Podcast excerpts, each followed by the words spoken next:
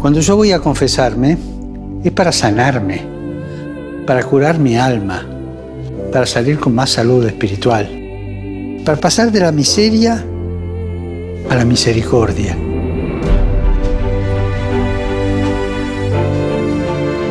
El centro de la confesión no son los pecados que decimos, sino el amor divino que recibimos y que siempre necesitamos.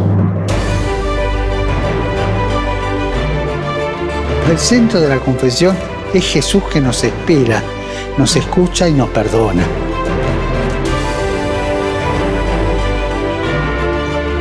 Recuerden esto, en el corazón de Dios estamos nosotros antes que nuestras equivocaciones. Y recemos para que vivamos el sacramento de la reconciliación con renovada profundidad y para saborear el perdón y la infinita misericordia de Dios y recemos para que Dios dé a su iglesia sacerdotes misericordiosos y no torturadores